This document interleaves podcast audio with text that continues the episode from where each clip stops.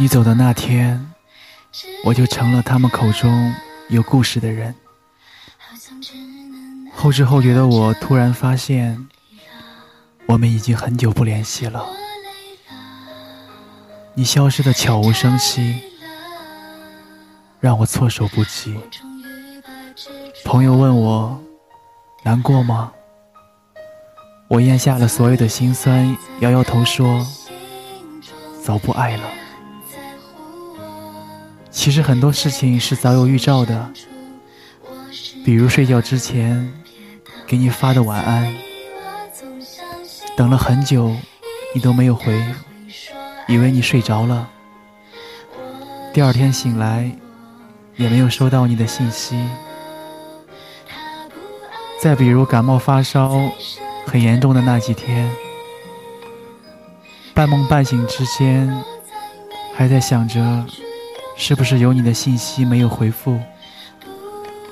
而清醒的时候发现，十六个未接电话，二十三条未读信息里，没有一个是关于你的。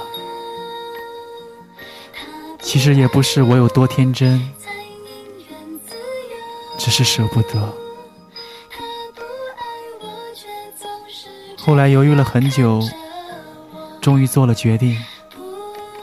其实我知道你是不想伤害我，所以把“分手”两个字留给我来说。只不过我也没说分手，只说了再见两个字，没有真正意义上的牵手，又何来的分手呢？最后一次的交谈，我本以为。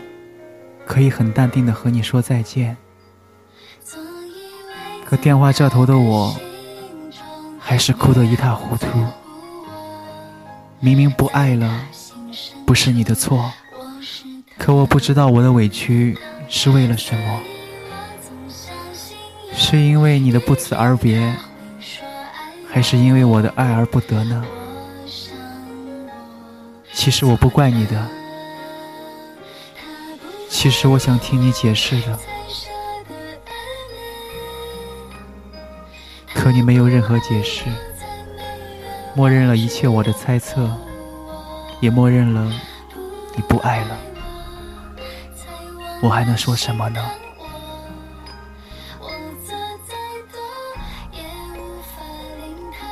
疼到失望，痛到绝望。大概这就是所谓的一厢情愿吧。一厢情愿就要愿赌服输。你不是我的城堡，只是给了我一场梦幻般的海市蜃楼。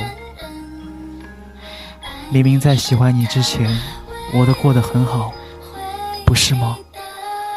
可遇见过你，怎么可能回到最初了呢？谢谢你带给我那么多的快乐，谢谢你曾说过那么多好听的话，做过那么多温暖的事。不爱了是真的，陪伴过也是真的，这就够了。有些人说了再见之后，转眼一生，转瞬就是一世。